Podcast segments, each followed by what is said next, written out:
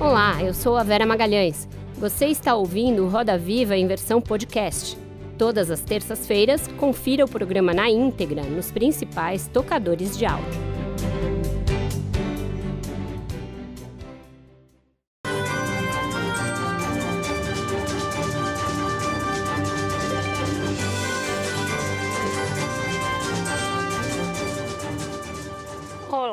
Boa noite. Sejam muito bem-vindos ao Roda Viva.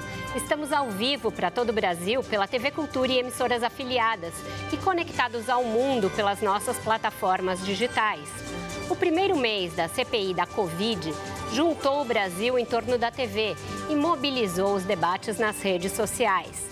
Tal qual um reality show, os espectadores escolheram heróis e vilões, se indignaram com mentiras e tentativas de emplacar narrativas falaciosas e passaram a discutir os depoimentos na mesa do jantar. O nosso entrevistado desta noite foi um dos principais artífices desta investigação. Autor do requerimento que levou a que o STF obrigasse o Senado a instalar a CPI, ele abriu mão da presidência da comissão para propiciar um acordo que levou à formação do G7, o grupo de senadores oposicionistas e independentes que detém a maioria no colegiado.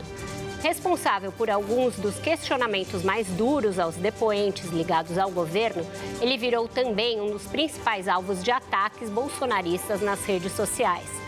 Para responder a pergunta que não quer calar, ou seja, se a CPI terá alguma consequência ou vai acabar em pizza, está no centro do Roda Viva nesta noite o senador pela rede do Amapá e vice-presidente da CPI da pandemia, Randolph Rodrigues. Formado em Direito e História, ele tem MBA em Políticas Públicas pela FGV Rio e um mestrado na mesma área pela Universidade Estadual do Ceará. Iniciou a carreira política como deputado estadual pelo PT em 99 e foi reeleito em 2002. Em 2005, após o escândalo do mensalão, deixou o PT e foi para o PSOL, mas em seguida passou para a Rede Sustentabilidade. Eleito senador pelo Amapá em 2010, foi reeleito em 2018 2018 e atualmente é o líder da oposição ao governo Bolsonaro no Senado.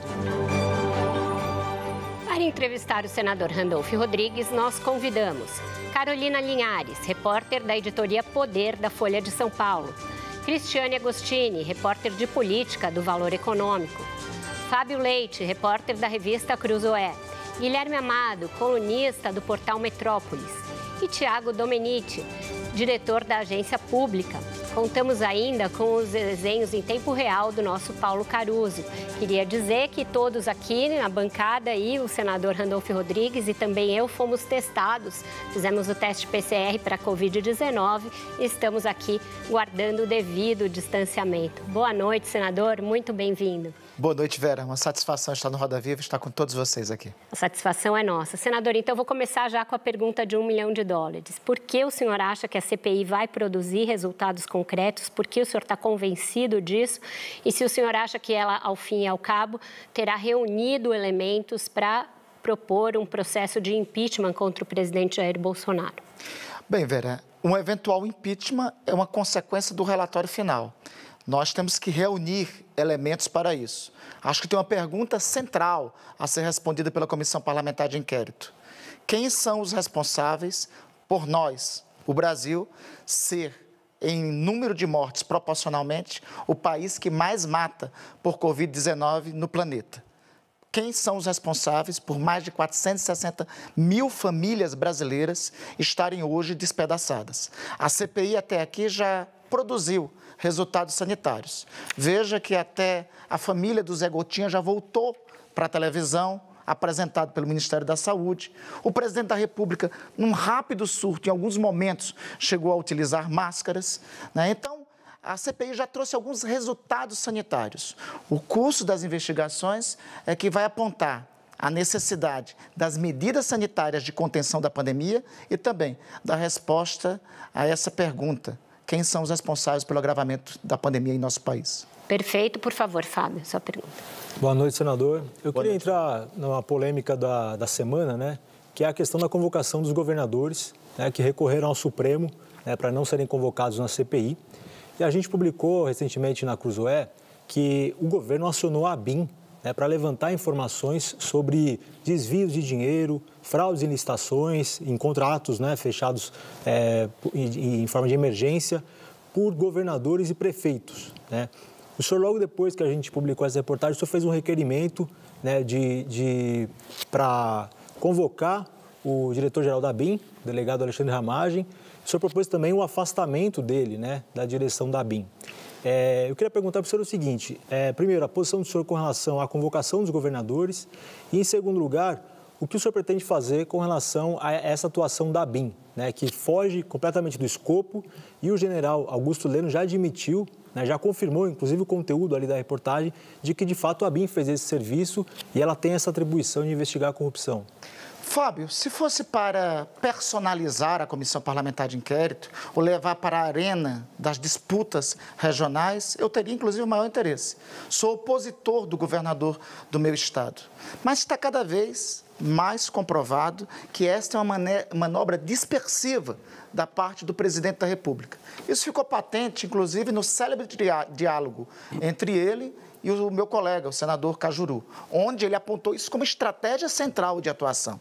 Atos como este, que transformam, lamentavelmente, a Agência Brasileira de Inteligência em uma instituição política e não uma instituição de Estado, como foi ao longo do tempo, mostra claramente que o interesse é dispersivo Além disso, existe uma clara vedação à convocação de governadores e de prefeitos, conforme prevê o artigo 146 do Regimento Interno do Senado, combinado com a Constituição. Aliás, se for possível a convocação dos governadores, também será possível a convocação do presidente da República, e até em função disso que apresentei requerimento. Né? Vamos é, aguardar o que o Supremo Tribunal Federal virá decidir sobre isso. Agora, a atuação da BIM nesse episódio foi claramente uma atuação criminosa. Rompe a tradição de uma instituição de Estado e transforma uma agência com essa importância em uma agência em uma agência política de governos. Por isso que o convoquei, convoquei o diretor da ABIN e considero que é necessário ter uma investigação e, inclusive, o afastamento dele do cargo, claramente por ter ofendido a lei de regulamentação das comissões parlamentares de inquérito no seu artigo 4 porque, no meu sentir, é uma clara ação de obstrução. Carol, Senador, a CPI tem hoje três eixos né, de atuação: a recusa das vacinas, a indicação da cloroquina e a suposta atuação de um gabinete paralelo. O senhor acha que é possível levar a CPI com essas três frentes ou o senhor aposta em um desses eixos para realmente responsabilizar o presidente da República. Carol, vamos ajustar os três eixos que acredito que devem ter a CPI. É realmente a recusa das vacinas, que no meu sentir está mais do que patente. Veja só, Carol, é, o depoimento do Dr. Dimas Covas, é, do Instituto Butantan sobre a vacina Coronavac, o depoimento do CEO da Pfizer, o Dr. Carlos Murilo, aponta que nós poderíamos ter pelo menos 100 milhões de doses de vacinas já contratadas. Nós poderíamos ter iniciado a imunização de brasileiros no dia 17 de dezembro. Assim como costarriquenhos aqui na América Latina, chilenos e mexicanos iniciaram. Estava comprovado isso. Veja, é paradoxal que o governo tenha deixado de responder 41 e-mails da Pfizer durante nove meses. E em meia hora, hoje, tenha respondido a Comebol sobre a realização da Copa América aqui. Então, isto, para mim, está comprovado.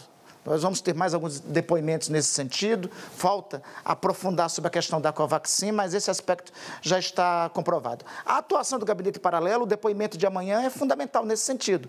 O depoimento da doutora Nise Yamaguchi segundo depoimentos já ocorridos na CPI, do ministro Mandetta e do presidente da Anvisa, chegou a ter a tentativa de alterar a bula da cloroquina, para você ver. Agora tem um terceiro aspecto que nós temos que aprofundar também, que é a indústria de fake news. Lembremos que no primeiro no começo da pandemia, o próprio presidente da República disse que não se tratava, que se tratava de algo não maior que uma gripezinha. Lembrem que autoridades, inclusive do governo, chegaram, chegaram a espalhar, deputados que apoiam o governo chegaram a espalhar que não tinha um corpo sendo sepultado no agravamento da crise pandêmica lá em Manaus. Esse é um terceiro aspecto. E eu diria que tem um quarto também. Eu acho que a história não é só gabinete paralelo, eu acho que tem também corrupção na parada que é, necessita a quebra de sigilos bancários, fiscal e de dados para ser aprovar, apurados. Mas uma corrupção, desculpa, Guilherme, corrupção no nível federal ou quando no nível federal. na, na ponta, nos estados? No nível federal. Eu, assim, a corrupção dos estados, eu não tenho dúvida que em vários estados teve roubalheira. Inclusive, alguns processos estão em curso. Um governador de estado do Rio de Janeiro foi afastado. Outro está em processo de impeachment, de Santa Catarina. O do Amazonas, ele também deve responder a processo no STJ. Aliás, essa celeridade do Procurador-Geral da República em relação aos governadores, eu gostaria que tivesse também em relação ao governo federal e ao presidente da República. Se tivesse tido, nem precisava ter tido é, eh, CPI. Mas, além disso, tem que se apurar essa história lá do Rio de Janeiro, né?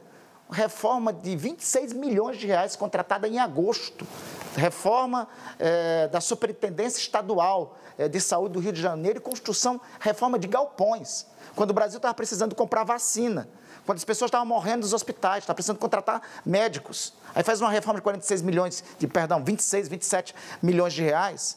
É, tem coisa, e com, e com empresas que suspeitas de outros processos licitatórios, no meu sentido, tem coisas ali a serem investigadas e serão investigadas com a quebra de sigilos. Certo. Guilherme, por favor. Senador, boa noite. Boa noite, Guilherme. O senhor falou em corrupção. O senhor considera suspeito que pessoas do governo que não tinham nada a ver com a saúde, com o Ministério da Saúde, tenham se envolvido na negociação de vacinas? É, na, na CPI foi revelado que até o, o Carlos Bolsonaro, um dos filhos do presidente, participou de reuniões com a Pfizer, pra, de uma reunião com a Pfizer para discutir vacina. Há algum indício na CPI de que essas pessoas que não tinham nada a ver com o Ministério da Saúde tinham algum interesse particular na hora de entrar nessa negociação? Essa é uma investigação, investigação, perdão, Guilherme, que nós temos que aprofundar. Veja, o que o senhor Fábio Van Garten relata na CPI, ele confirmou que ocorreu uma reunião com a própria participação dele e com a participação do assessor de Relações Internacionais do presidente da República, o senhor Felipe Martins aquele que fez gestos diferentes, gestos racistas, em uma reunião do Senado Federal. Então, esses dois personagens, o senhor Fábio Van Garten, eu acredito que é necessário a quebra de todo o sigilo de dados deles. Ainda não foi apreciado na CPI, mas eu advogo que seja. O senhor Felipe Martins, nós aprovamos o requerimento convocando. É necessário que ele vá, porque, convenhamos, eles não eram as pessoas responsáveis para tratar de vacina. E causa espécie, o Ministério da Saúde ter recusado, repito, Guilherme, 41 e-mails da Pfizer. Não ter respondido 41 e-mails sobre vacinas. E pessoas que eram estranhas ao Ministério da Saúde, ao Ministério das Relações Exteriores, estarem tratando sobre o tema. Cris, por favor. Boa noite, senador. Boa noite, Cris. A CPI ganhou um elemento novo no fim de semana, é, que foram os protestos em diversas capitais. Né? Pelo menos 21 capitais registraram milhares de pessoas nas ruas. É, o que, que muda no, na condução da CPI a partir dessas é, manifestações? O senhor acha que isso vai ter alguma influência? Dá um respaldo aí para ter um, um, discurso mais duro contra o governo? E o senhor acha que isso também pode, de alguma forma, é, mudar o clima político no Congresso em relação a, aos pedidos de impeachment? Eu acho que isso não é assim. Do ponto de vista da CPI, da investigação que estamos conduzindo, é, nós não podemos nos deixar se contaminar por isso. É importante, assim, eu não recomendo aglomeração em hipótese alguma, seja de quem for. Agora também é importante fazer uma diferenciação sobre as diferentes manifestações que ocorreram. Uma é do presidente da República, sem uso de máscara, sem nenhum tipo de medida sanitária e dirigida e liderada por aquele que deveria ter a obrigação de proteger a saúde dos brasileiros. Outra manifestação organizada por movimentos sociais, procurando é, utilizar-se das mínimas medidas sanitárias e defendendo, inclusive, o que o governo não fez a aceleração da vacinação. Então, esse, essa diferenciação entre as características das duas manifestações que estão ocorrendo é importante ser assinaladas. Agora, as manifestações, sejam quais forem, não podem influir na CPI. Aliás, seja quais forem, vírgula, não é aceitável manifestação, o presidente da República ir à rua sem máscara, incentivar aglomerações, incentivar atentar contra as medidas sanitárias e levar ainda um general de três estrelas do Exército, desta forma esculachando a tradição do Exército Brasileiro, que merece todo o nosso respeito, ofendendo não somente a Comissão Parlamentar de Inquérito, mas os, hoje mais de 460 mil brasileiros e brasileiras mortos. Por favor, Tiago. Boa noite, senador. Olá, eu queria voltar um pouco na pergunta do Guilherme sobre a convocação de novos, eh, de novos depoentes na CPI. Né? E aí, pegando a história do, do gabinete paralelo, eu queria saber do senhor se já não existiria agora, com esses novos documentos que chegaram para vocês, elementos suficientes para a convocação do Carlos Bolsonaro, que o senhor e também o Omar Aziz já falaram que, eh, em certas circunstâncias, não haveria elementos técnicos para chamá-lo já não seria o caso de chamá-lo? Tiago, do ponto de vista pessoal, eu teria todas as razões do mundo para convocar esse rapaz. Mas nada, nós não devemos personalizar, pessoalizar a comissão parlamentar de inquérito. Ainda não temos elementos em relação a ele. Se tivermos, em relação a quem quer que seja, nós seremos os primeiros a apresentar requerimento de convocação. Em relação a ele, o próprio é, eh, CEO da Pfizer, o, o, Fábio, o senhor Fábio Van Garten não confirmou a participação dele na, em uma chamada reunião para debater vacinas. E o, senhor, e o CEO da Pfizer relata para nós que ele apenas passou por uma sala de reunião. Não são elementos o bastante, e assim, nós não devemos personalizar ou pessoalizar a CPI nem transformar a CPI em palco para quem quer que seja. Senador, por falar nisso, tem um grande debate colocado a respeito da CPI ter virado ou poder vir a ser palco para negacionistas. Na semana passada, a gente assistiu o depoimento da secretária Maíra Pinheiro, que fez uma defesa entusiasmada de remédios que são sabidamente ineficazes para a Covid-19. Amanhã a gente vai ter o depoimento da médica Nise Yamaguchi, que também advoga por esse tratamento que já é sabidamente ineficaz. É, não é um erro dar palco para esse tipo de pessoas que acabam por validar tratamentos que vão contra tudo que a ciência preconiza?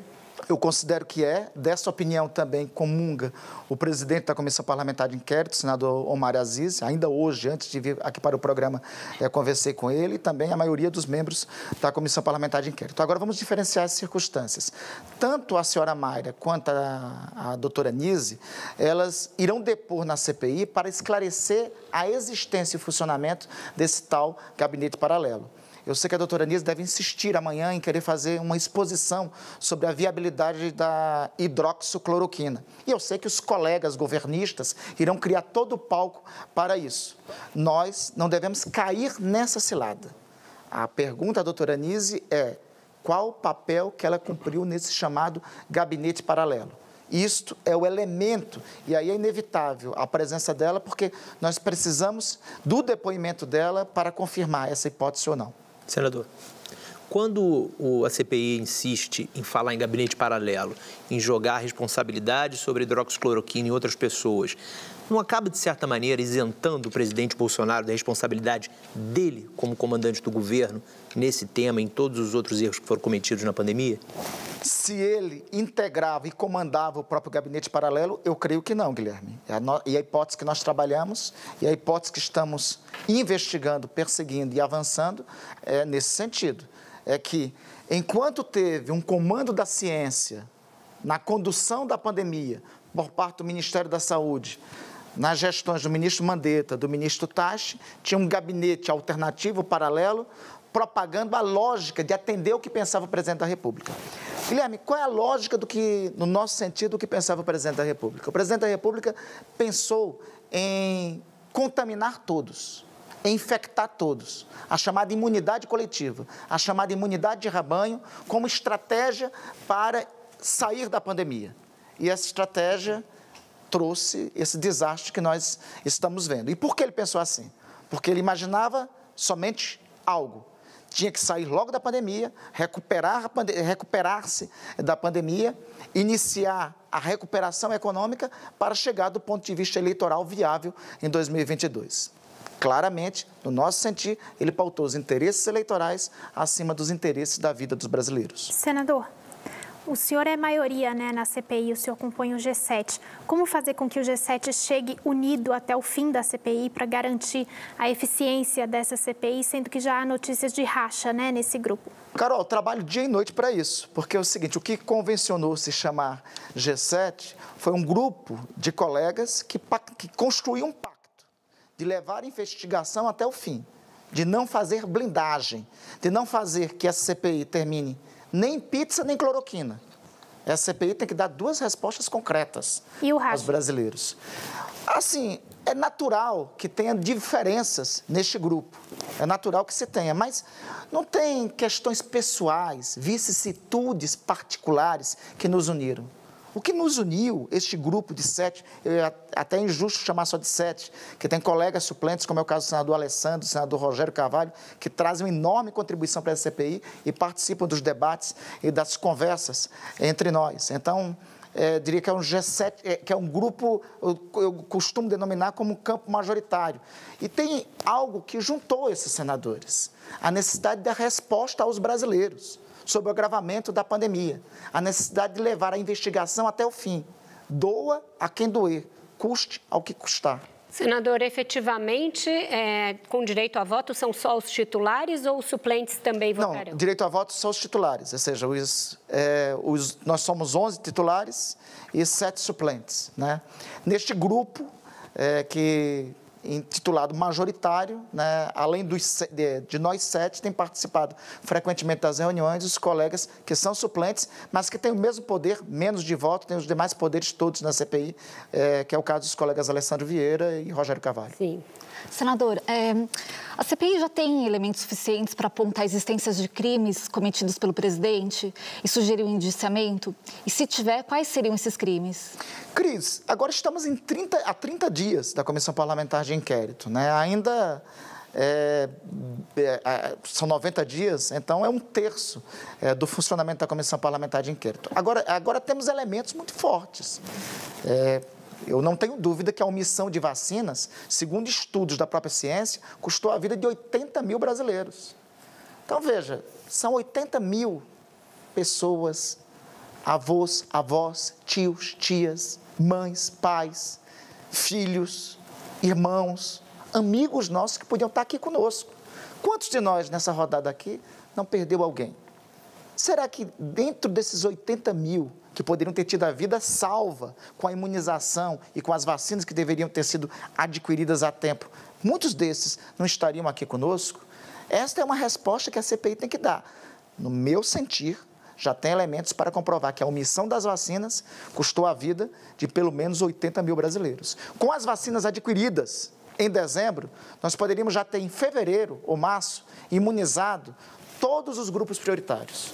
Veja, é, o meu sonho, Cris, é que nós temos um Natal sem Covid. É, o meu sonho é que nós possamos chegar ao Natal, pais e mães se abraçando, avós podendo encontrar com netos, todos livres disso. Mas para esse sonho ser realizado, nós precisamos aumentar a média de imunização. Segundo dados do epidemiologista Vandes Almeida, precisamos aumentar a média de vacinação hoje, que está em 464 mil, para 2 milhões e meio até 31 de outubro. Por dia. Nós precisamos, né? por dia, até 31 de outubro por dia. Para nós chegarmos no dia 31 de outubro, e porque o doutor Vandes coerentemente botou a data de 31 de outubro, porque a janela imunológica tem um intervalo de quatro semanas após a última dose de imunização. Então, para nós voltarmos ao comércio em novembro, para nós termos, podemos fazer os encontros de Natal em dezembro, nós estamos livres da pandemia de fato. Precisamos de 2 milhões e meio de vacinados, de, de doses distribuídas por dia. Nós precisamos chegar no dia 31 de outubro com 160 milhões de brasileiros imunizados. Para isso, são 257 milhões de doses. Certo. Essa é uma, é uma resposta que a CPI tem que dar. Fábio? Senador, o senhor apresentou aqui um quarto elemento né, no eixo aqui, que foi a corrupção. Está sendo investigado, o senhor já vê indícios. Um dos principais alvos de ataques da, da CPI por parte dos apoiadores do presidente Bolsonaro é o relator Renan Calheiros. Né? O Renan é, tem todo um histórico que a gente já conhece. É, eu recuperei aqui algumas questões da, da, de outros mandatos dele, onde ele atuou fortemente contra a instalação de CPIs. Né? CPI dos bingos, CPI dos Correios, que investigou o mensalão. É, naquela época ele manobrava ali para preservar, é, tentar blindar o PT, que era o partido que ele apoiava na ocasião. O Renan, como relator, não tira um pouco do crédito da CPI? Será ele, ele que vai assinar o relatório final? Né? Está dando margem para todos esses ataques bolsonaristas. É, os brasileiros conhecem já alguns escândalos envolvendo o senador Renan Calheiros, que ainda é investigado por corrupção. Ele, sendo o relator, não tira um pouco desse crédito do trabalho? Fábio, seria natural. Assim, a CPI foi formada por partidos diferentes. E há uma tendência natural que nós temos que se restabelecer no Senado dos partidos majoritários fazer a indicação do presidente e do relator. Eu construí, eu fui autor do requerimento de instalação da Comissão Parlamentar de Inquérito. Eu poderia, individualmente, exigir a presidência ou a relatoria. Só que, para mim, a esta altura, o mais importante, nós temos uma estabilidade que leve a resposta ao fato determinado da CPI. Qual é? O agravamento da pandemia em nosso país. Eu acredito que, inclusive, a experiência que o senador Renan tem, como ex-presidente do Congresso, e até por ter acompanhado outras comissões parlamentares de inquérito, mesmo com posições é, distintas, e a disposição que eu estou vendo dele, nesse momento, de levar a investigação sobre o fogo cruzado que ele está sofrendo, eu tenho a impressão que, neste momento, nessa circunstância, é uma contribuição. Eu já fui você sabe muito bem, já fui opositor do senador Renan, já estivemos em, em, papéis diferentes, mas eu repito, o que une esse grupo de senadores, sete, nove, que sejam, juntando os suplentes, não são nossas diferenças eventuais, nossas vicissitudes pessoais, é a necessidade dessa CPI dar a resposta que o Brasil espera. Então, com isso, a gente fecha esse nosso primeiro bloco do Roda Viva com Randolfo Rodrigues e vai para um breve intervalo. Já já a gente está de volta.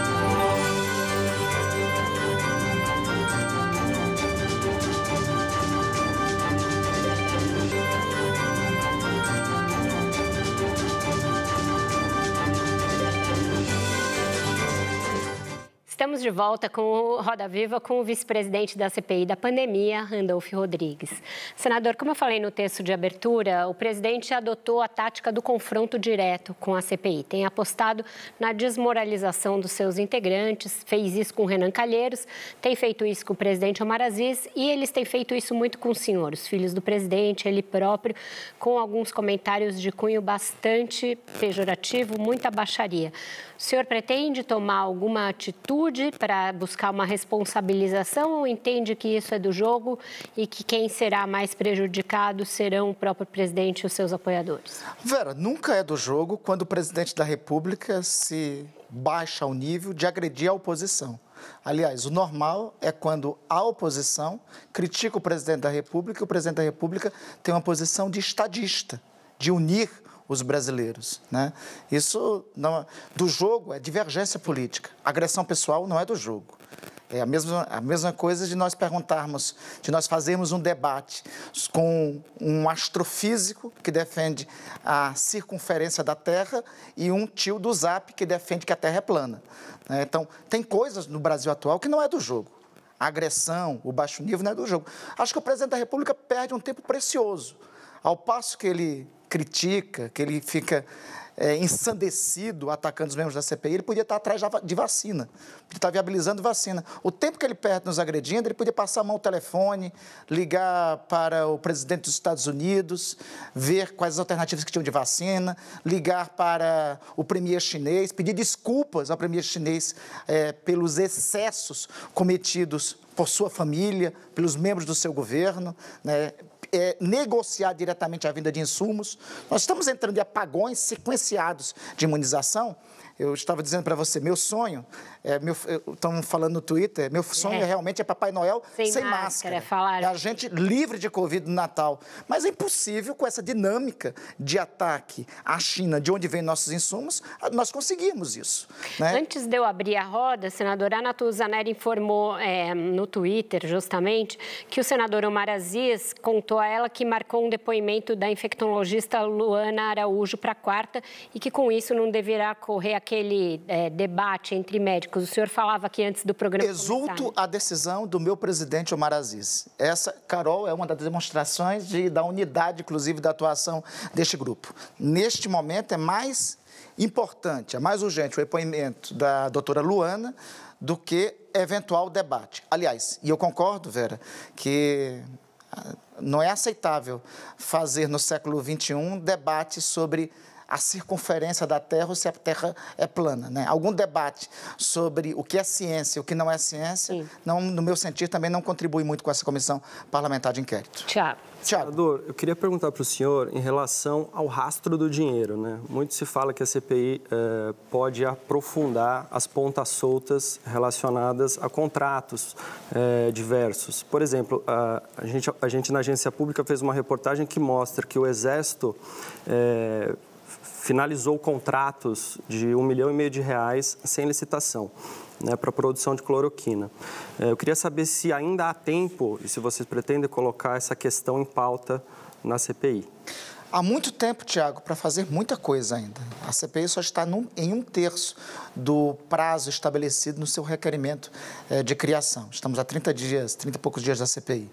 Esta é uma das hipóteses que nós temos que avançar e perseguir porque, reitero, o que aconteceu nas licitações lá do Rio de Janeiro, quando os brasileiros estavam precisando contratar vacinas, contratar médicos, não é algo normal.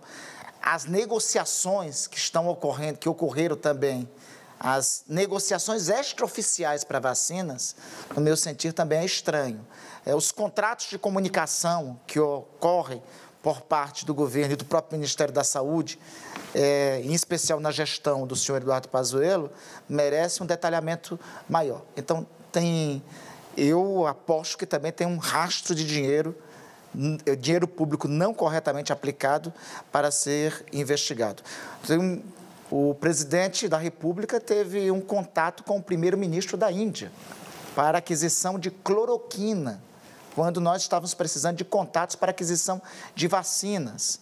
Nós temos também ir a fundo é, nesses contatos, nesse, nessa obsessão por tratamentos que não têm eficácia é, comprovada, que até era aceitável, viu, Tiago? Nos três primeiros meses da pandemia, buscamos qualquer forma de enfrentar, mas não é aceitável depois que a ciência estabeleceu um consenso. Senador, tudo que a CPI apurar, inclusive se tiver indícios aí de crimes cometidos pelo presidente, vai, tudo isso vai ser remetido para o Procurador-Geral da República, Augusto Aras, que é visto como um aliado do presidente, que até agora não mostrou muita disposição em é, denunciar o presidente é, até o momento, né? Ele arquivou, o Aras arquivou até agora todas as representações que denunciavam, que acusavam o presidente de cometer algum crime na pandemia. A, CPI tem alguma estratégia para levar essas investigações, essa apuração adiante, para que tudo isso não, não fique restrito ao relatório final? Está aí, Cris, uma grande chance do doutor Aras se redimir. A CPI só existe pela omissão dele.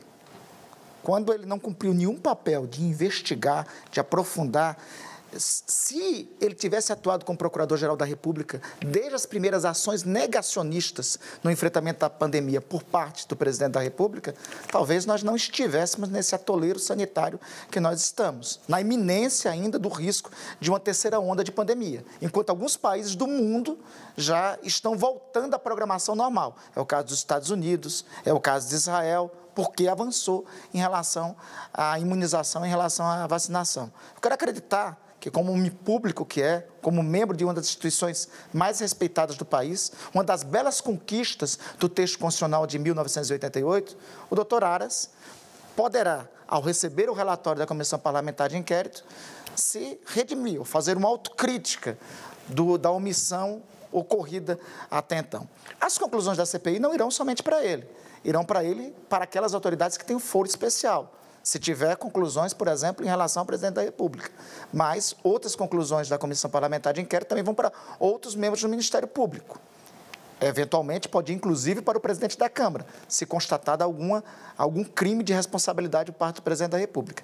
E, eventualmente, se constatado, por exemplo, o crime de genocídio, poderá ir até para o Tribunal Penal Internacional, para o Tribunal de Haia, se nessa terceira hipótese for constatado o crime de genocídio, que é uma hipótese que devemos avançar é, no caso do que ocorreu com as populações indígenas. No caso do procurador-geral, a vaga a que ele é candidato, né, ou pelo menos é citado como candidato do ministro Marco Aurélio, ela abrirá agora em julho, dia 9 de julho, e o relatório da CPI deverá ser depois disso.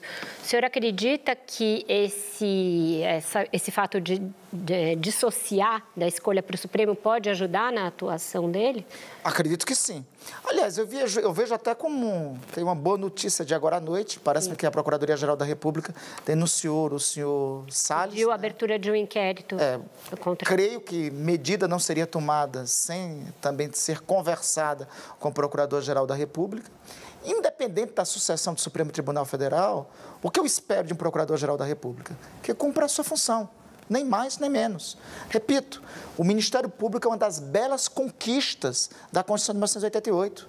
Antes de 1988, o Ministério Público era a advocacia da União. Ele foi retirado da condição de advocacia da União para defensor do povo, defensor dos interesses difusos e coletivos, defensor da sociedade. Eu espero que o Procurador-Geral da República esteja à altura dessa função constitucional. Senador, a gente está falando aqui da responsabilidade do presidente da República, mas eu queria perguntar para o senhor como o senhor vê a responsabilidade de governadores e prefeitos que também tiveram postura negacionista né, na crise. A gente está aí com a vacinação em curso e com as eleições se aproximando, então os governadores estão tendo mais dificuldade agora em tomar as medidas para fechar eh, os comércios, enfim, as medidas de isolamento necessárias para conter a terceira onda? Como que o senhor vê a responsabilidade dos governadores? Bom, em alguns casos, as responsabilidades, inclusive sobre desvio de dinheiro público, estão em curso apurações. E algumas tiveram resultado. Repito, foi o que ocorreu no Rio de Janeiro, é o que está em curso em Santa Catarina, que está em curso no Amazonas. Né? Outras têm investigações correndo é, no âmbito da Procuradoria da República, do Ministério Público Federal. Nesse aspecto, tem inclusive uma correta atuação do Ministério é, Público Federal. Eventual conclusão nossa a respeito disso não caberá a, a nós por conta da separação dos poderes, do regime federativo em que vivemos, de clara vedação no regimento interno do Senado e na Constituição, não cabe a nós apontar no relatório final para a responsabilização do Procurador-Geral da República. O máximo que caberá, apontando isso, é encaminhar para os estados, para os ministérios públicos estaduais e para as assembleias legislativas darem cabo. Tem estados que eu acho que já está passando da hora, por exemplo, de assembleias legislativas instalarem comissões parlamentares de inquérito. Aliás, Carol, talvez essa seja uma função didática da CPI. Talvez a existência de uma CPI federal anime as assembleias legislativas locais e as câmaras municipais locais a também fazerem é, comissões parlamentares de inquérito em âmbitos locais. Lembremos que em 1992, quando ocorreu o impeachment do então presidente Collor, mal se falava em impeachment de governadores e impeachment de prefeitos. A comissão parlamentar de inquérito que se instalou no âmbito federal acabou criando não é o termo juridicamente correto, mas abre aspas, jurisprudência, fecha aspas, para avançar processo dessa natureza no âmbito local. Guilherme. Senador, voltando a falar do Augusto Aras, não tem um pouco de omissão por parte dos senadores com o que vem acontecendo nesses quase dois anos e meio, é, no, no, que toca ao Aras menos, porque ele tem menos de dois anos de, de mandato, mas é uma instituição que a gente vê que foi, se não a mais, uma das mais atacadas, uma das mais diminuídas durante o governo Bolsonaro. E cabe ao Senado uma eventual responsabilização dele. Como que o senhor vê a, a, a esse trabalho por parte do senhor, dos seus colegas, frente à PGR? Bom, eu acho que há uma omissão clara. É, eu acho que nós podíamos ter feito muito mais para termos forçado é, o Procurador-Geral da República a agir. Há uma controvérsia jurídica sobre a responsabilização do Procurador-Geral da República após a sua designação. Eu fui daqueles senadores que não votou em Sua Excelência Procurador-Geral da República na sua condução. Eu quero até uma eventual recondução dele é, me ser compelido ao contrário. Né? Gostaria de ser compelido ao contrário. Acho que nesse final tem um trecho lindo de uma música que diz: se não deu para mudar o começo, dá para mudar o final. Eu acho que o PGR poderia ter a, a, chance, a oportunidade de fazer isso. Mas eu concordo que nós, no Senado, como instituição de controle, poderíamos ter feito mais né, para é, controlar, para atuar, para pressionar a atuação, para impelir o Procurador-Geral da República atuar como se deveria. Senador, ah. uma das marcas da gestão do Augusto Aras é o desmonte das forças-tarefas da Lava Jato, que agradou uma ala expressiva do Congresso, né? À esquerda, ao centro e até à direita, né? Você, como é que o senhor vê essa, esse desmonte da Lava Jato? Eu lembro que o senhor é, logo depois que vieram as, as, primeiras reportagens com base nas mensagens hackeadas, o senhor fez alguma, algumas ponderações, né? o senhor era um defensor da Lava Jato. Como é que o senhor vê é, a, a lava, o desmonte da, das forças-tarefas, né? E, e, o apoio que isso tem no, no, no Congresso. Né? Esse apoio, é, é esse desmonte, inclusive, está sendo utilizado até para políticos é, dizerem que, que são inocentes, anulação de sentenças, como no caso do Lula. É, como é que o senhor vê essa questão? Fábio, o primeiro passo para o sepultamento da Operação Lava Jato, de muitas operações de combate à corrupção no país, foi dado, lamentavelmente, pelo próprio ministro Sérgio Moro.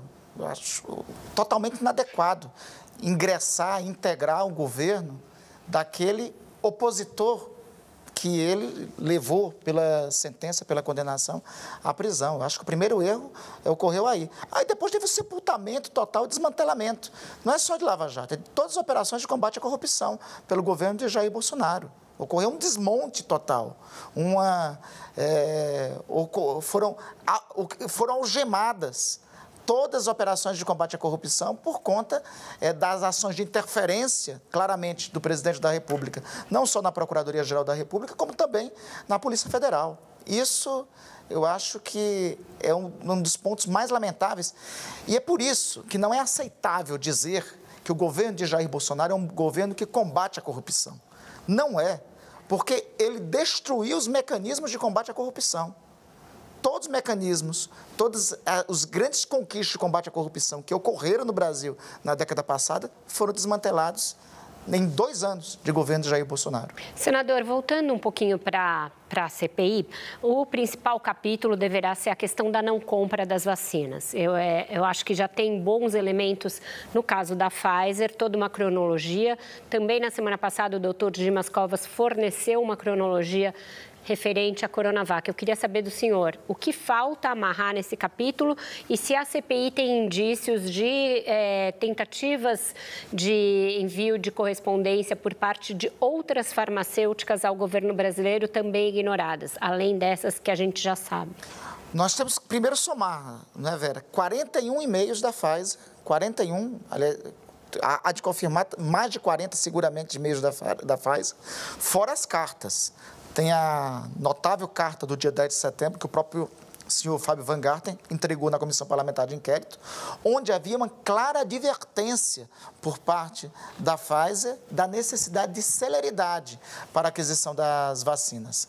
As sequenciadas negativas aí impediu que 18 milhões de doses de vacina tivesse nos braços dos brasileiros já a partir de dezembro, segundo o próprio CEO da Pfizer depois da CPI várias cartas sem resposta também do Instituto Butantan e a suspensão do diálogo no célebre é, 20 de outubro com um, um, manda, outro obedece, né? a suspensão por completo. Tem também a situação do Covaxin, né, é, a, o que nós temos de documentos na CPI aponta que chegou a ser admitido pelo Ministério das Relações Exteriores a adesão de 20% de vacinas ao consórcio internacional Covaxin, liderado pela OMS. E depois, o Ministério da Saúde só é, aderiu à aquisição de 10% quando poderia aderir até 50% de doses de vacinas para imunização dos brasileiros. Então, somemos 18 milhões de doses da Pfizer, outras 60 milhões de doses. O, as idas e vindas do contrato é, com, a, é, com o Instituto Butantan da Coronavac, nós poderíamos ter já fechado o contrato de 100 milhões de doses e, com isso, poderíamos ter imunizado 50 milhões de brasileiros até junho, então, com a Coronavac do Instituto Butantan e com as vacinas da Covaxin.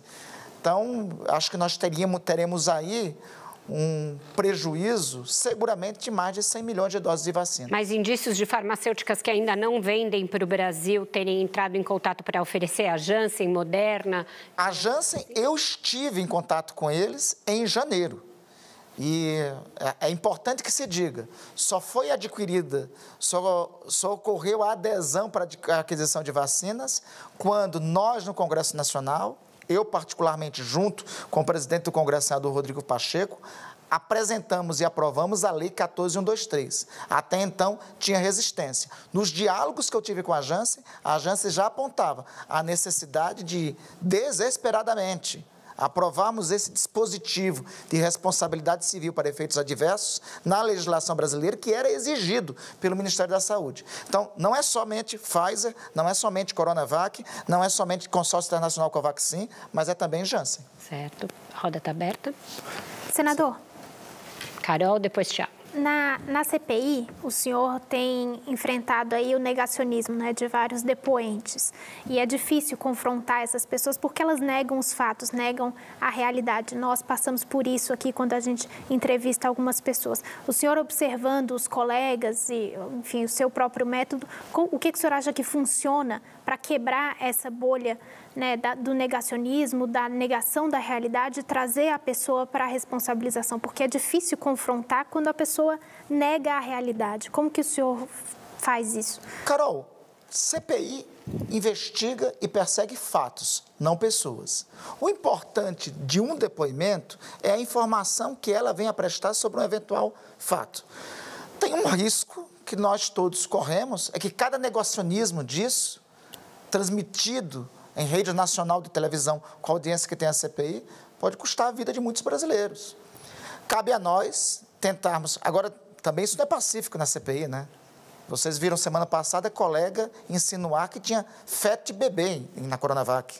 Né? Pasmem, teve absurdos é, desse tipo. Né? Tem colega que é, é, é, tio, é tio cloroquina, né? fica o tempo todo insistindo nas, nas mesmas teses, na mesma formulação é, negacionista. Nós temos que conviver com isso, é do parlamento, ter as posições diversas e, lamentavelmente, essas posições negacionistas terem audiência também na comissão parlamentar de inquérito. Sobre o depoente, mesmo negacionista que é, a ele nós temos que perseguir o fato sobre o papel dele em relação a gabinete paralelo, omissão de vacina, em relação a isso. Tiago. Senador, é, o senhor falou há pouco sobre a indústria da fake news, né? E eu queria que o senhor aprofundasse um pouco essa reflexão em relação a como a CPI pode, de certa maneira, é, conduzir uma investigação relacionada a isso, ou se não é papel da CPI fazer uma condução relacionada a isso, e que tipo de fake news o senhor avalia que é, ensejaram as mortes no Brasil? Quais são as principais aí na, na, no seu escopo de... A maior delas? É. Isso aqui não passa de uma gripezinha, lembra? 24 de março de 2020. Aliás, é, Tiago, até o dia 24 de março, nós tínhamos no Brasil um grande consenso. Nós estávamos impactados pelas notícias que vinham de Wuhan e pelas aquelas tristes cenas de caminhões transportando corpos em Milão. Até o dia 24 de março, a sociedade brasileira estava consciente e autoridades de diferentes escalões, autoridades do próprio governo federal, estavam conscientes que o que estava por vir traria fortes impactos na vida econômica, política, cultural de todos os brasileiros. No dia 24 de março, este consenso foi quebrado. E por que ele foi quebrado? Pela primeira das fake news. O presidente da República vai ao rádio e à televisão, em cadeia nacional, e disse que não se tratava, não era mais do que uma gripezinha. Essa gripezinha já fraturou mais de 460 mil famílias de brasileiros e de brasileiras. Esta é a prova material que a gente tem que perseguir a questão das notícias falsas. Porque essa não foi a única. Tiveram outras que se seguiram. Parlamentares da base de apoio ao governo chegaram a dizer que não tinham corpo sendo sepultado em Manaus. O presidente da República depois fez um pronunciamento incentivando invasão de hospitais que tinham pacientes com Covid. Então, este padrão de notícias, não falo da investigação ampla de todas as fake news, mas que tem a ver com o agravamento da pandemia, é função dessa CPI investigar. E isso no relatório entraria como um quadro geral que agravou a pandemia ou também com pedidos de responsabilização por essa questão específica da desinformação? No meu, no meu entender, no meu sentir... No meu, no meu sentir está fazendo meu, sucesso eu, meu sentir está... É, eu vou começar a me policiar. Com vai virar meme. Vai é, virar vai virar. Na minha compreensão, Boa. melhoramos, né? Na minha compreensão, sim, tem que ter responsabilização de quem assim é, espalhou essas notícias. Qual era, qual era o fato, qual era a base científica? Enquanto todos os presidentes, todos os chefes de Estado e de governo de todo o país, de todos os países, falavam da gravidade da pandemia, qual era a justificativa para o presidente do nosso país dar informações distorcidas sobre o que estava por vir? Quantas vidas custou esse tipo de declaração? Porque é uma coisa, Vera, veja, é, qualquer cidadão fazer a manifestação que quer nos grupos de WhatsApp da família. A outra coisa é a liderança do chefe de Estado e de governo fazer declarações deste tipo. Isso impacta as pessoas. E demitir dois ministros porque não iam ao encontro destas mesmas declarações. Aí teve uma sequência. Não tem paralelo no mundo de país que teve quatro ministros da saúde diferentes no enfrentamento à pandemia. Eu imagino Winston Churchill tendo que de, demitir o chefe do almirantado quando Londres estava sendo bombardeada pelos nazistas. Senador, Guilherme, peço muitas desculpas, mas no meu sentir a gente tem que ir para mais um breve intervalo, encerrar esse segundo bloco. A gente está entre os assuntos mais comentados do Brasil, então não sai daí porque é bem rapidinho.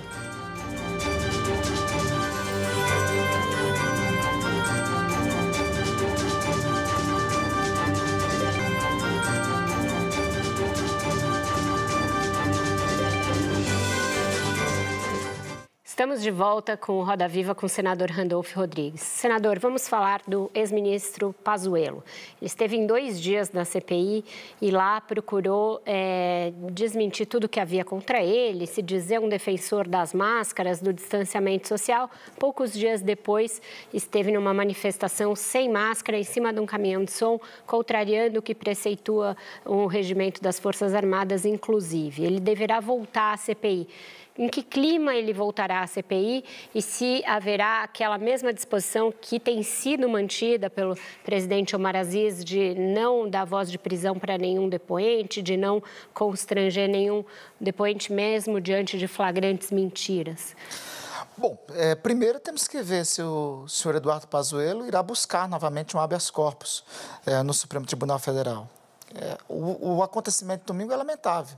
O senhor foi... entende, só interrompendo um minuto, o senhor entende que aquele HC não está mais válido, é isso? Ele teria de buscar um novo? Teria que buscar um novo. Ah. Teria que buscar um novo, mesmo porque aquele também era só específico em relação aos fatos, aos acontecimentos é, de Manaus. Aliás, causa, veja, no depoimento do senhor Fábio Van Garten, houve a tolerância da presidência, embora tenha ocorrido um flagrante, flagrantes mentiras, descumprindo o artigo 203 do Código eh, de Processo Penal, ocorreu por parte da presidência da CPI, eu já diria dos colegas, membros da Comissão Parlamentar de Inquérito, a tolerância devida.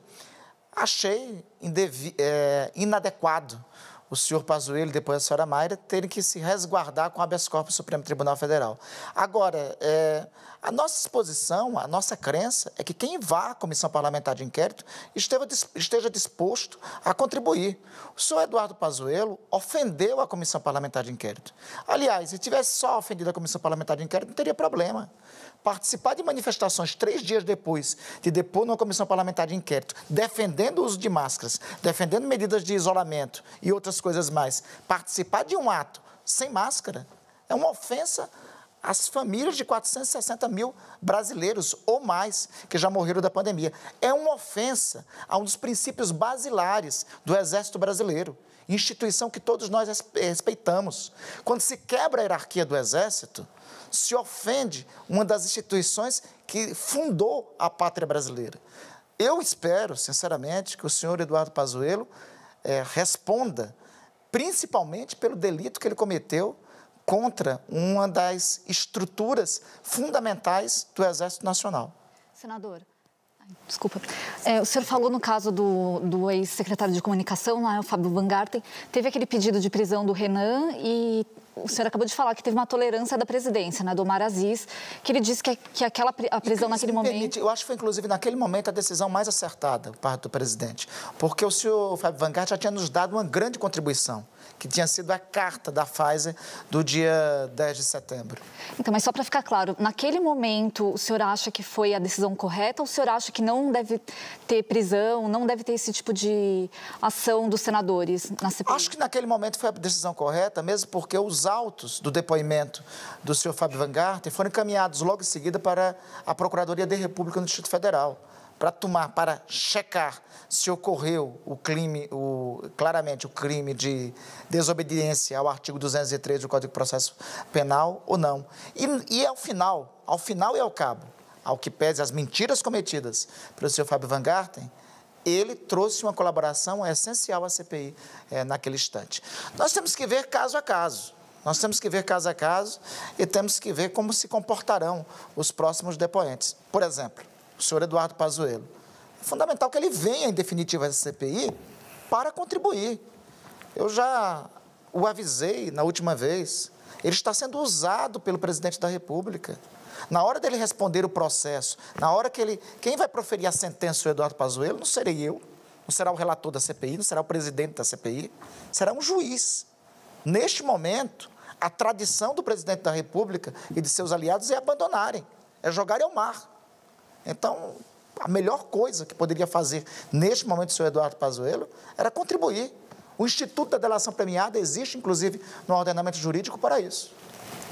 É, quem tinha Senador, o senhor falou sobre o exército ultrajado com que o Eduardo Pazuello fez. Mas esse mesmo exército, até agora, não puniu o Eduardo Pazuello e também, sobre a cloroquina, foi um dos responsáveis pela explosão da produção no país. Até que ponto o Exército também tem que rever a sua responsabilidade nessa pandemia? Porque quando é, é feita uma crítica de que o Exército tem responsabilidade, ainda que indireta, sobre as mortes, os generais pulam logo e se insurgem dizendo que não. Mas eu dei dois exemplos aqui de que houve sim uma atuação. Nesse aspecto, Guilherme, o Exército é submetido ao comandante em chefe das Forças Armadas, que é o presidente da República. É necessário ver, saber se houve uma ordem direta do comandante em chefe, que é o presidente da República, em relação a isso. Um segundo aspecto, é, eu tenho confiança no alto comando do Exército, na tradição dos generais, no compromisso dos generais brasileiros para com a nossa democracia.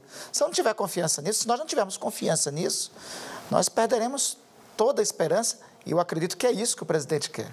O presidente da República, ele conspira todo dia para que cada um dos brasileiros perca a esperança no funcionamento da democracia, no funcionamento das instituições democráticas. Ele trabalha todo dia no aprofundamento do caos. A célebre obra Os Engenheiros do Caos encaixa como uma luva ao perfil de atuação do senhor Jair Bolsonaro. Ele quer, para se perpetuar no poder e fazer sequência aos seus interesses, e ele só conseguirá se derrotar todo o estabelismo democrático, todas as conquistas democráticas que tivemos. E ele faz isso como se não fosse de nenhum estabelismo. Lembremos que o atual presidente da República foi 30 anos no Congresso Nacional, no baixíssimo clero, com o pior tipo de práticas atuando lá. Então, eu tenho confiança, eu tenho que ter confiança, em especial no funcionamento, é, na lealdade dos generais da nossa pátria com a democracia e com a Constituição. Senador, o senhor está falando do Bolsonaro como engenheiro do caos, né? E existe uma divergência agora na oposição. Parte da oposição vê ele em seu pior momento, né? Com a CPI, com queda de popularidade e acha que ele vai chegar assim desgastado a 2022. Parte acha que essa crise tem um tempo determinado, né? Os governistas já acham que o Bolsonaro vai conseguir é, recuperar a sua popularidade com a vacinação, com a retomada da economia, enfim. Como que o senhor vê o presidente chegando a 2022 e como que o senhor acha que é a melhor estratégia da oposição nesse momento? Eu não subestimo, eu acho que ele chegará para 2022 concorrendo. Não somente por ele, mas estamos diante de um fenômeno que não tínhamos tido experiência dessa natureza no Brasil. Estamos diante de um fenômeno de um populista de extrema direita. E similar a outras experiências de populismo de extrema-direita que se tiveram no mundo, franquismo, salazarismo, fascismo, nazismo, todas experiências populistas de extrema-direita, atua com, com algumas máximas. O, o Goebbels é inspirador desse tipo de prática, né? Fazer mentira várias vezes até que se torne verdade. É por isso que se baseia e se estrutura em redes de fake news, em contar e espalhar mentiras, em distorcer a verdade. Então, tem adesão. Esse, esse tipo de fenômeno é, que estamos vivendo no Brasil, como estamos vivendo com outras experiências no planeta, tem adesão social e, no meu entendimento, chegará competitivo para Mas 2022. Mas a oposição, então, tá, tá, qual que é o papel da oposição nisso? Oposição? Juntar todos. É uma, a tarefa que tem, não é uma tarefa hoje de direita, de esquerda, de centro. É uma tarefa civilizatória superar o momento atual, superar o governo atual, é uma tarefa civilizatória para todos os brasileiros, para qualquer cidadão que tenha um mínimo de compromisso com a democracia. Então, os diferentes, sejam quais forem, têm que estar unidos para 2022. Todos? Todos. É todos. possível isso, senador? É mais fácil do que trazer vacina? Eu trabalho desde o dia 1 de janeiro de 2019 por isso. Né? Eu quero acreditar nisso. A gente tem que ter obsessão por isso. Porque superar esse momento atual, nós vamos ter um trabalho enorme, que vamos precisar também de todos. Nós vamos ter que reconstruir o Brasil democraticamente, vamos ter que reconstruir o Brasil institucionalmente, vamos ter que reconstruir a, a, o, a, o Brasil economicamente, vamos ter que reconstruir o Brasil socialmente. Nós estamos, em todos esses aspectos que estou relatando, nós estamos cada vez mais aprofundando o fundo do poço. Então, é, é necessário todos para superarmos esse momento, é necessário todos para superarmos o atual governo, é necessário todos para reconstruir o país. Senador, o, o, caminho, as pesquisas mostram até, de novo, uma tendência de polarização, né, em 2022, entre o PT e, e Bolsonaro. O mesmo acabou de dizer que acredita que o Bolsonaro chegará competitivo no ano que vem, né, e as pesquisas mostram que o nome mais competitivo favorito hoje é o ex-presidente Lula. Como furar essa polarização? Né? Quer que todos estejam juntos. Hoje o cenário, se for todos, todos estarem juntos contra Bolsonaro, todos apoiarão o ex-presidente Lula. Muita gente não quer apoiar o ex-presidente Lula. E na, no, no, Congresso, né, nesse atual mandato, o senhor, vários outros nomes que não são do PT, despontaram como grandes opositores. Só que chega na época da eleição, quem tem voto ali, quem tem na intenção de voto, é o PT e agora a gente está vendo o Bolsonaro. Como, como fazer isso? Como Bom, furar essa polarização? Bom, nosso sistema constitucional possibilitou a existência de segundo turnos. Isso favorece é, nós temos posições distintas no primeiro turno e elas se aliarem no segundo. Ainda é muito cedo para. Nós estamos é, no mês, entrando no mês de junho de 2020. Acredito que ainda é muito cedo para dizer que está consagrado qual vai ser o segundo turno de 2022. As forças políticas no Brasil têm posições diferentes. Nós temos que ter um pacto na necessidade de reconstrução do país entre todas as forças. Esse pacto pode possibilitar termos diferenças no primeiro turno, mas termos unidade no caminho a seguir no segundo turno, principalmente se Jair Bolsonaro lá estiver. Senador, qual o caminho que, que o senhor acha que a rede deve seguir? Deve apoiar o ex-presidente Lula? Deve lançar candidato próprio? Qual é o papel que a Marina deve ter na, nas próximas eleições? Bom, primeiro, Cris, me honra muito ser liderado por duas lindas mulheres em todo aspecto da palavra linda no meu partido. Marina Silva, que é um patrimônio é, da humanidade, por tudo que tem feito pela causa do meio ambiente, e Heloísa Helena, que hoje é a porta-voz nacional do nosso partido, uma das melhores e mais combativas senadoras que o Congresso Nacional já teve. Né?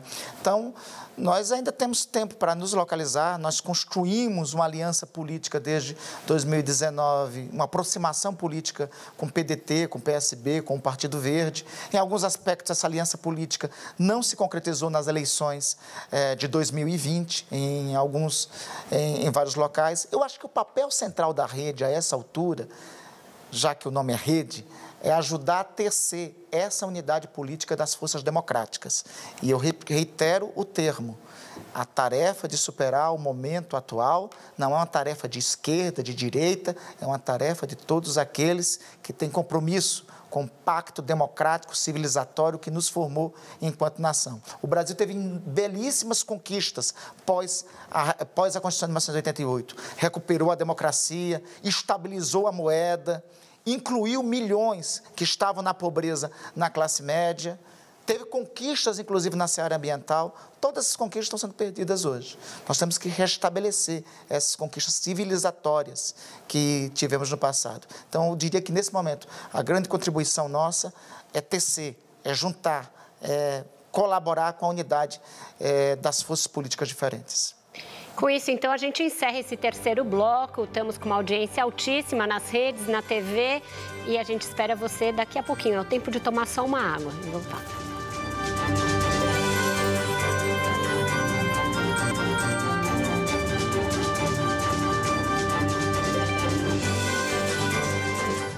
Estamos de volta com a entrevista com o senador Randolph Rodrigues. Senador, é, um dos capítulos muito é, turbulentos e bastante nebulosos dessa questão da não compra de vacinas diz respeito à tal legislação que seria necessária para tornar tudo compatível e fazer com que o Brasil pudesse comprar essas vacinas. O governo tem dito que, como não havia essa lei, por isso ele não comprou vacinas antes, mas é, a gente sabe que poderia ter sido enviado um projeto, uma medida provisória por parte do próprio governo. O senhor acha que a CPI vai conseguir mostrar omissão também nesse nesse aspecto legislativo? Essa é a mais fácil de provar, Vera. É. Veja, primeiro porque já tinha lei, já tinha uma legislação. A lei da inovação tecnológica já daria essa segurança jurídica. Eu não acredito que nenhum dos agentes políticos do governo perguntou para um AGU sobre isso. Já existia lei. Em segundo lugar, o debate sobre isso no âmbito do governo começou em novembro segundo o próprio CEO da Pfizer é, informou na Comissão Parlamentar de Inquérito. Veja, no dia 26 de dezembro foi preparada a minuta de uma medida provisória. Essa minuta já constava a cláusula de segurança jurídica para aquisição de vacinas. Quem é que assina essa minuta? O ministro da Saúde, Eduardo Pazuello, o chefe da Casa Civil, Braga Neto, o ministro da Justiça, o chefe da AGU, o chefe da CGU, ou seja, todas essas autoridades, jurídicas inclusive do governo, Sim. assinavam a minuta. No dia 6 de janeiro, a medida provisória é editada, sem esta cláusula que proporcionava segurança jurídica. Vera, qual a diferença da minuta do dia 26 de dezembro de 2020 para o texto da medida provisória do dia 6 de janeiro? É que no 6 de janeiro tem a assinatura de um cidadão a mais, Jair Messias Bolsonaro excluindo a cláusula de segurança jurídica. Foi ação premeditada, foi ação coordenada, não quis. Aí, a medida provisória, medida provisória 1026, salvo engano, foi editada no dia 6 de janeiro. No dia 1 de fevereiro, quando o Congresso retomou, um membro do parlamento, este que vos falo, o senador Randolfo Rodrigues, propôs uma emenda recuperando a cláusula de segurança jurídica que havia sido tirada pelo presidente da, da República. O que ocorre na Câmara dos Deputados? Por orientação do governo, esse dispositivo é retirado. No dia 18 de fevereiro, o presidente do Congresso Nacional, o senador Rodrigo Pacheco, me mandou mensagem dizendo que aquela emenda era muito boa e que tínhamos que avançar. No dia 22 de fevereiro, eu, o presidente Rodrigo Pacheco, reunimos com o CEO da Pfizer, com o CEO da Janssen e dialogamos sobre isso. No dia, nesse dia, 22 de fevereiro, o presidente Rodrigo Pacheco disse para mim, tudo bem, agora deixei convencer o Pazuello sobre isso. Ou seja, claramente eles não queriam. Sim. Eles estavam negando. Estou falando dia 22 de fevereiro. Dia 23 de fevereiro, depois de convencer todos, foi protocolado o projeto de lei com a autoria do senador Rodrigo Pacheco. Eu fui designado relator desse projeto de lei. Um dia depois, em 24 horas, o Senado aprovou. Na terça-feira seguinte, a Câmara dos Deputados aprovou. O presidente da República demorou até o dia 10 de março para isso. Oito dias depois, o presidente da República sancionar a lei, foi que foi firmado o contrato com a Pfizer e com a Janssen. Olha só quanto tempo demorou. Quatro meses morrendo. desde a minuta, portanto. Desde a minuta. Eu estou dizendo o seguinte: quatro meses das tratativas da Pfizer, aí nós vamos para nove meses. Senador. O senhor, no, nas próximas semanas, o Senado vai ter, o presidente vai ter que indicar ao Senado um nome para substituir o ministro Marco Aurélio Mello. um dos nomes favoritos do presidente é do AGU, André Mendonça, que não só é advogado dele, advogado público dele, como de diversos integrantes do governo na CPI. O próprio Eduardo Pazuello é o, é o principal. Quais são as chances hoje do André Mendonça ser aprovado no Senado e qual é a sua visão, a visão do senhor sobre ele? Guilherme, a Constituição exige dois critérios para ser membro do Supremo Tribunal Federal ter notório saber jurídico e reputação ilibada. Esses são os critérios básicos e preliminares. Depois disso, não basta a indicação por parte do presidente da República. É necessário ser sabatinado, arguído e sabatinado pelos membros do Senado e ter o voto favorável de 41 senadores. Hoje, na minha compreensão, no meu entendimento, acredito que o senhor André Mendonça não tem este número. É, eu creio é necessário que o nome a ser apresentado apresente para nós, principalmente, essa condição de ter notório saber jurídico e independência como membro do Supremo Tribunal Federal. Independência mínima na atuação como membro do Supremo Tribunal Federal. São esses critérios constitucionais que vai balizar o meu voto e o meu julgamento no Senado sobre o nome a ser indicado pelo presidente da República. Mas isso depende muito da base, né? Porque o, o Toffoli também era AGU, foi aprovado no governo Lula, né? Eu até queria aproveitar para perguntar o que o senhor achou da, da, do julgamento da, que anulou a delação do ex-governador Sérgio Cabral, com o voto do ministro Dias Toffoli, é, anulando uma delação que citava ele próprio. Eu acho que ele devia ter arguído a sua própria suspeição em relação a isso. Eu não sei quais razões levaram os membros do Supremo, a, não sei qual era, eu não tenho os detalhes da delação, não tenho os detalhes do procedimento de julgamento que levaram à posição dos membros do Supremo Tribunal Federal. Agora, como ele era parte, seria mais correto, mais adequado que ele tivesse arguído a sua própria suspeição. Não considero adequado julgar em processo.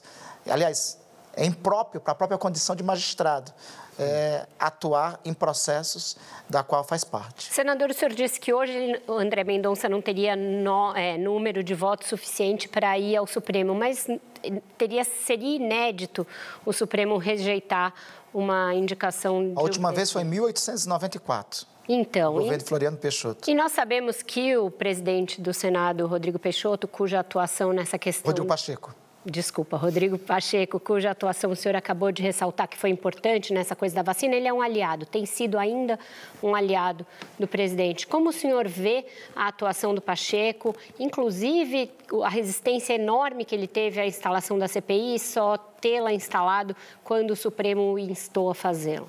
Eu compreendi o entendimento do presidente do Senado naquela circunstância no entendimento dele, é, a CPI poderia causar um clima de instabilidade, que eu divirjo concretamente, divirjo, divirjo que poderia inclusive levar a agravamento da pandemia e também o senhor presidente do Senado achava que compreendia àquela altura que não tinha condições sanitárias da instalação da CPI. Entendo, mas também tenho que louvar a posição dele após a decisão do Supremo Tribunal Federal. O, o presidente Rodrigo Pacheco não tem intervido em nada é, contrário ao funcionamento da Comissão Parlamentar de Inquérito. Não tem atuado. Aliás, me parece que ele, inclusive, entrou em desgraça com o presidente da República, porque com o presidente Jair Bolsonaro é isso, só serve é, quem for servil total né, a ele. Com o presidente Rodrigo Pacheco atuou com independência. É, ao funcionamento da comissão é, parlamentar de inquérito, ele foi de imediato atacado pelo filho do presidente da República e caiu em desgraça com o presidente Jair Bolsonaro. Então, é, ao que pesa essa divergência é, inicial, mas a postura dele em relação à CPI agora tem sido de total independência, total liberdade para o funcionamento da Comissão Parlamentar de Inquérito. Senador, Senador é, o senhor falou de frente ampla agora há pouco e eu queria trazer uma questão aqui, que o senhor também falou da Marina Silva, né, da Heloísa Helena, que são é, ex-petistas, né? como o senhor também. É, pensando em 22 e para derrotar Bolsonaro em 22, seria possível uma coligação, dependendo das circunstâncias, entre rede e PT? No primeiro turno, ainda é cedo para é, definirmos qual a posição que a rede vem a tomar. Nós tivemos um, um, tivemos um debate, inauguramos um debate há algum tempo é, com o PDT, mas, como já disse, acho que o papel que a rede é, tem que cumprir nesse momento é ajudar na construção de uma coalizão ampla.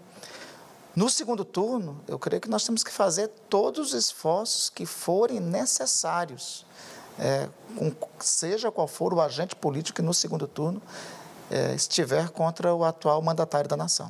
Em relação a esses entendimentos com o Ciro, que a própria Marina tem participado, ele fechou agora um contrato com o João Santana, que foi o um marqueteiro que em 2014 fez a campanha da Dilma e focou muito em cima da Marina, inclusive com aquela campanha em que a comida iria sumindo do prato, etc. Isso pode ser um fator de impedimento para que essa aliança prospere? Eu compreendo perfeitamente a reação da de Marina em relação a isso. Ela foi muito atacada e a ação, a campanha de 2014 em relação à Marina foi extremamente ofensiva e protagonizada, inclusive, é, por este marqueteiro. Então, é uma reação natural. Agora, é, isso não vai ser impeditivo para o rumo que nós, conhecendo Marina como eu conheço, conhecendo a Heloísa, elas são, elas têm compreensão do momento que nós estamos vivendo.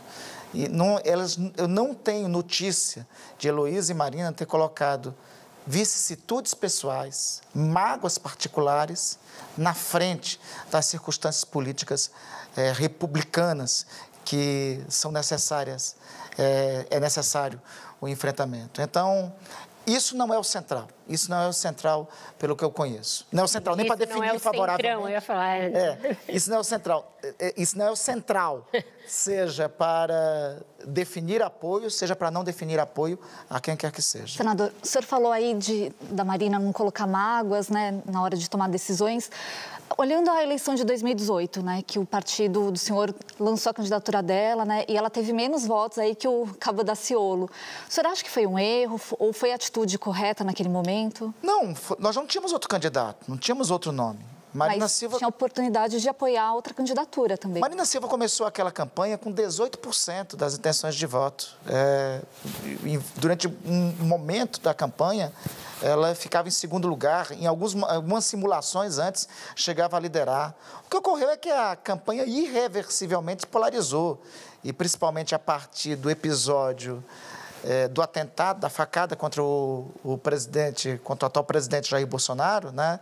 É, isso desequilibrou eleitoralmente aquele processo, levou inevitavelmente para a polarização e isso é, não, não criou condições para uma alternativa como a alternativa como Marina. É uma pena. O Brasil, nas circunstâncias históricas do Brasil, isso já aconteceu. Olha, o Brasil deixou de ter Rui Barbosa como presidente da República por quatro eleições seguidas. Né? Acho que Marina não ser presidente da República é uma perda para o país, mas a vontade popular, seja qual for, tem que ser respeitada. Senador, Falando sobre a rede, né? A rede tem uma deputada federal, o outro senador da rede já anunciou que está de saída, né? E a rede é um partido que não, não ultrapassou a cláusula de barreira na última eleição, não deve ultrapassar também na próxima. Isso deixa o partido sem acesso ao fundo partidário, sem acesso ao tempo de TV. Qual que é o futuro da rede? Necessariamente o partido vai ter que fazer uma fusão com outra sigla? Não, primeiramente assim, eu, eu tenho um companheiro de bancada no Senado Federal que muito me honra e muito me orgulha, que é é o companheiro Fabiano Contarato. É, Fabiano não dialogou nada nesse respeito comigo, com a direção é, da rede. Cada ator político, agente político é livre para tomar a posição que quiser. Né? Eu rogo que ele continue em nosso partido.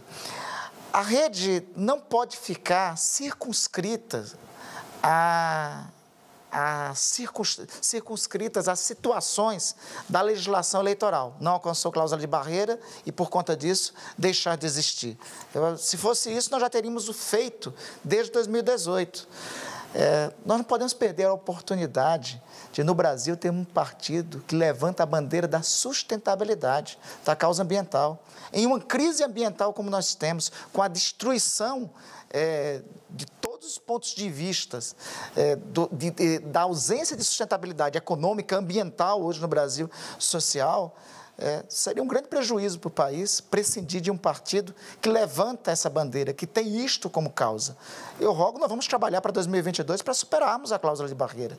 Depois de 2022, a gente pensa, vê o que faz. Né? Nós não podemos ficar presos às circunstâncias da legislação para a existência ou não de uma causa. Causa não se prende às circunstâncias.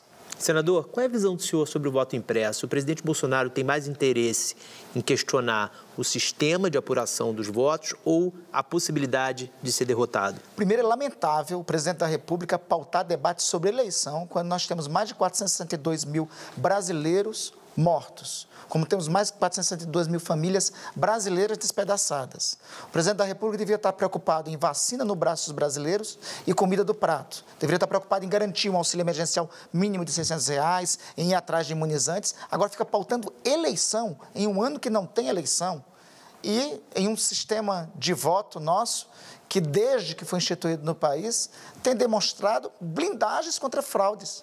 Próprio presidente da República foi eleito com esse sistema, foi eleito através é, do voto. O, o, sistema de voto no Brasil, ele é admirado por todo o planeta. Né?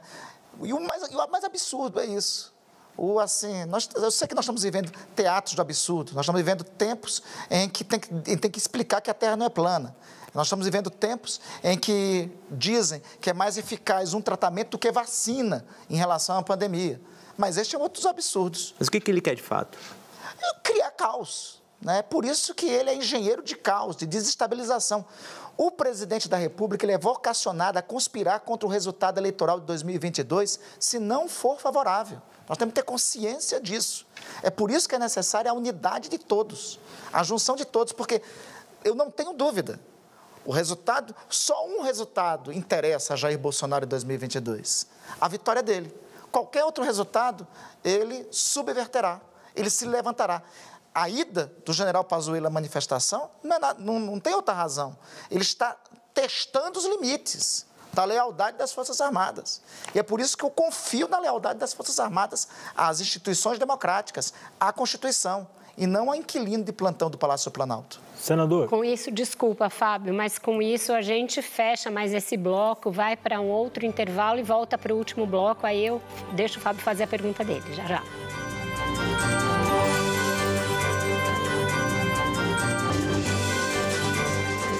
Estamos de volta para este que é o último bloco da nossa entrevista e a pergunta agora é do Fábio Leite. Fábio. Senador, a gente comentou do, do, do, voto impresso no bloco anterior. Muitos dos que defendem o, o, voto impresso, muitos dos negacionistas que a gente tem visto aí durante a pandemia, representam essa a nova política, né? Parte dessa nova política que foi eleita é, ou defendeu, né? Parlamentares que foram eleitos aí em 2018, muito na onda do, do antipetismo. Né? Qual a avaliação do senhor dessa nova política? A gente teve alguns exemplos aí de representantes dessa nova política, como o governador Wilson Witzel, ex-governador, agora caçado no Rio, né?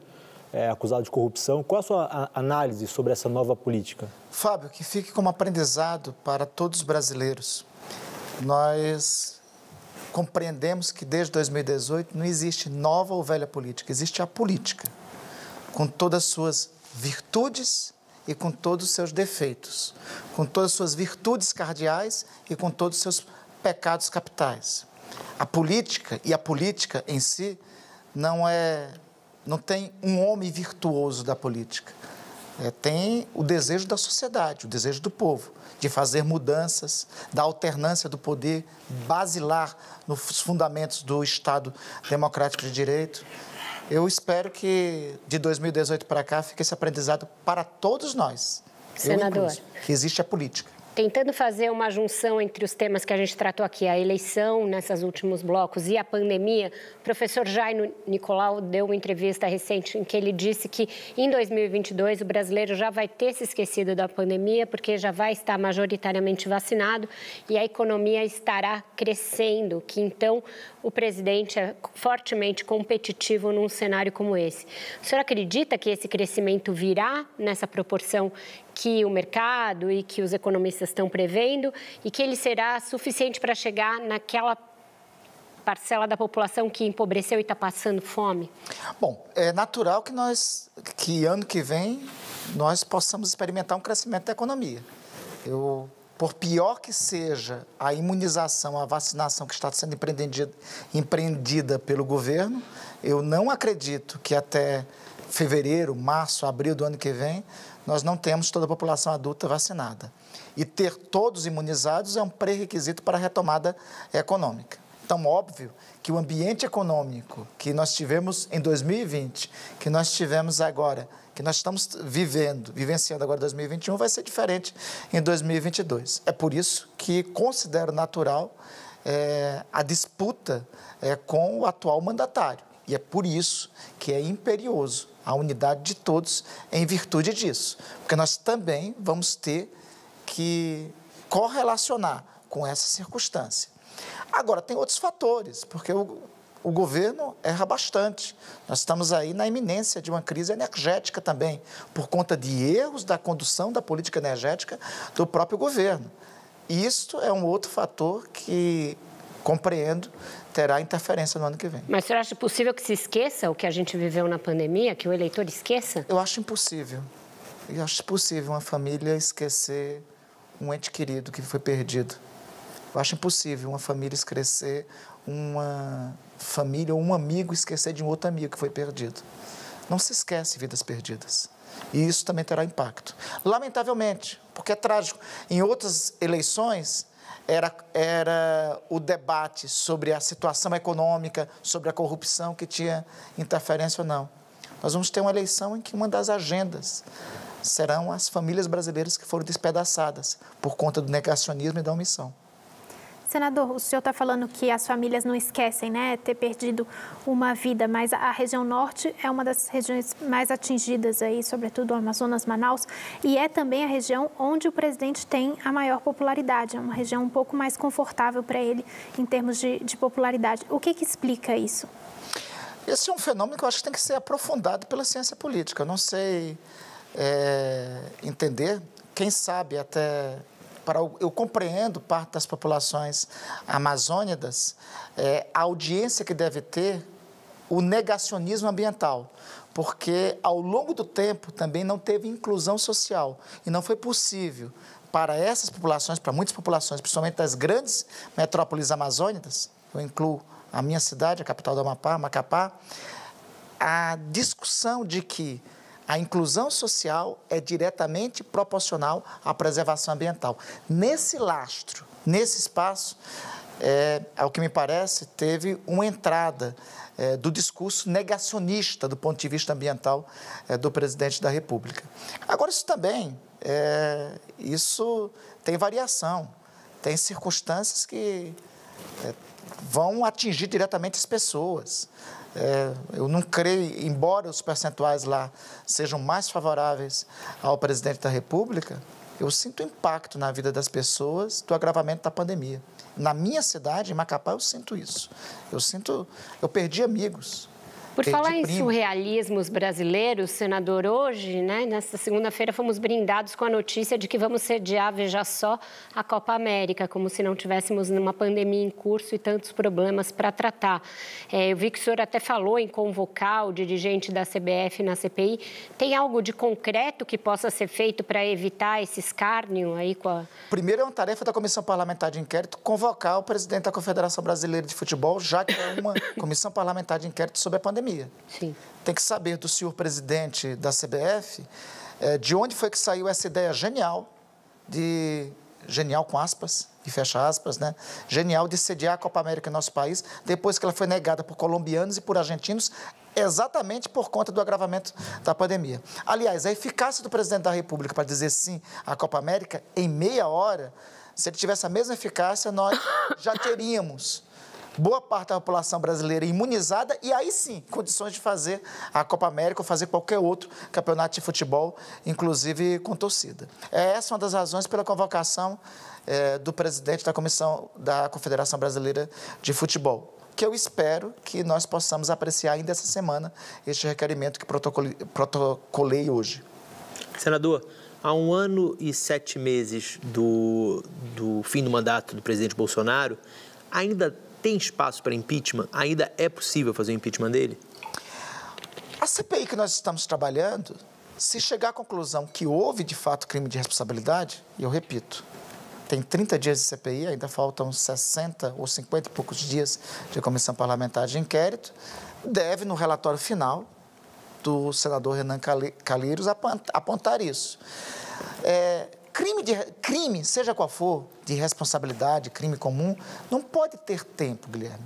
Crime foi cometido, tem que as instituições funcionarem para fazer a averiguação do crime.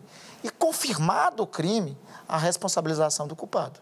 Senador, mas tem 114 pedidos de impeachment parados né, na Câmara. O senhor vê alguma, algum sinal aí do presidente da Câmara de mudar isso, de desengavetar algum desses pedidos e, e colocar isso para frente? Vamos ver os próximos pedidos que podem vir a ter.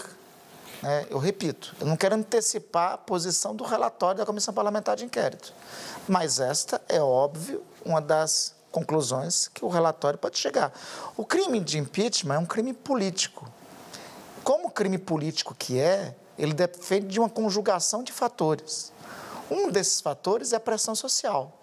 A pressão social pode ser motivadora ou não, para inevitavelmente é, algum pedido de impeachment vir a ser aceito. Senador... Hoje me parece que o presidente da Câmara tem sido bem blindado né, sobre as pressões sociais que existem. O senhor defende a confecção de relatórios preliminares, parciais? Não, não. Eu, relatório de CPI dá muito trabalho, tem que ser um somente.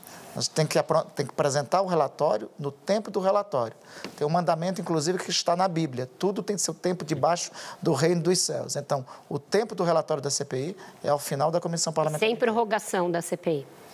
Não vejo hoje elementos para prorrogar a CPI. O que deve definir a dinâmica de prorrogação ou não é a dinâmica dos fatos a serem investigados. Hoje não existem fatos que levem à prorrogação. Para usar um verbo que o senhor gosta, que o senhor sente que tem uma Meu parcela. no seu sentido. Uma, uma parcela da, da, da, da, oposição, mais à esquerda, inclusive, gostaria que, de ver o presidente sangrar, mas não ver o presidente empichado, para enfrentá-lo mais fraco com a convicção de que vai é, derrotá-lo nas urnas. Isso já não é o meu errado sen... em 2006, né? Não é o meu sentir. É, eu compreendo que tem vários elementos de crimes já cometidos pelo presidente da República, em momentos distintos. Aliás, o corolário, o corolário dos crimes de responsabilidades apontados no artigo 85 da Constituição, ele já preencheu todinhos. Atentou contra a independência dos poderes, atentou contra as instituições do Estado Democrático de Direito, cometeu crimes sanitários, cometeu, no meu, no meu entendimento, cometeu também é, responsabilidade criminal pelo agravamento da pandemia e pelo número de mortos. Então, é, tem vários elementos que já levariam a isso. Eu não, eu não trabalho por sangrar ninguém. Eu, eu sempre aprendi na minha função pública a trabalhar pelo cumprimento das regras do jogo como elas estão colocadas. Senador, o governo Bolsonaro é extremamente militarizado.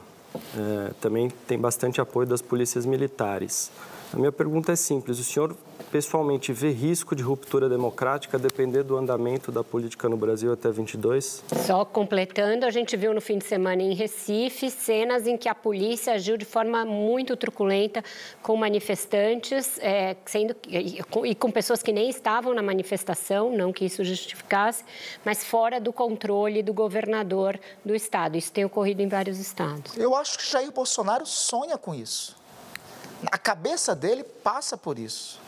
Diariamente ele trabalha por isso. Eu reitero o que já foi dito aqui durante esse programa. Levar o senhor Eduardo eh, Pazuello, um general de três estrelas do Exército Brasileiro, a uma manifestação, foi para testar os limites, foi para dobrar a aposta, foi para saber com quem ele conta nisso. Agora, por outro lado, eu quero repetir aqui o que eu também falei no decorrer desse programa.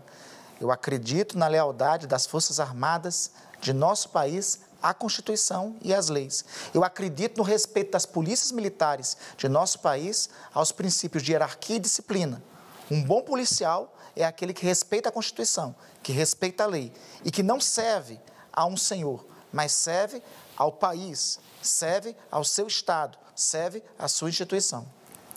Com isso, então, o nosso tempo chegou ao fim. Agradeço muito ao senador Eu Randolfo Rodrigues. Obrigada, senador pela entrevista e também a Carolina Linhares, a Cristiane Agostini, ao Fábio Leite, ao Guilherme Amado, ao Tiago Domenici e ao Paulo Caruso. Agradeço sobretudo a você que esteve conosco nesta noite e nos deu essa grande audiência. A grande audiência da CPI, por sua vez, e o fato de que milhares de pessoas terem ido às ruas no último sábado, mesmo diante de riscos sanitários existentes, são dois aspectos de um mesmo sentimento nacional. Depois de um ano e dois meses de pandemia, mais de 460 mil mortes e apenas pouco mais de 10% da população vacinada, o clamor por respostas e por vacinas ganha as redes sociais e as ruas e torna urgente uma resposta das autoridades. A CPI, que criou tanta expectativa, cabe a tarefa séria de fornecer um relatório técnico e consistente que responda a esse clamor por reparação Fiquem bem e seguros, assistam agora ao Senhor Brasil e eu espero vocês na próxima segunda-feira às 10 da noite com mais um Roda Viva imperdível. Até lá!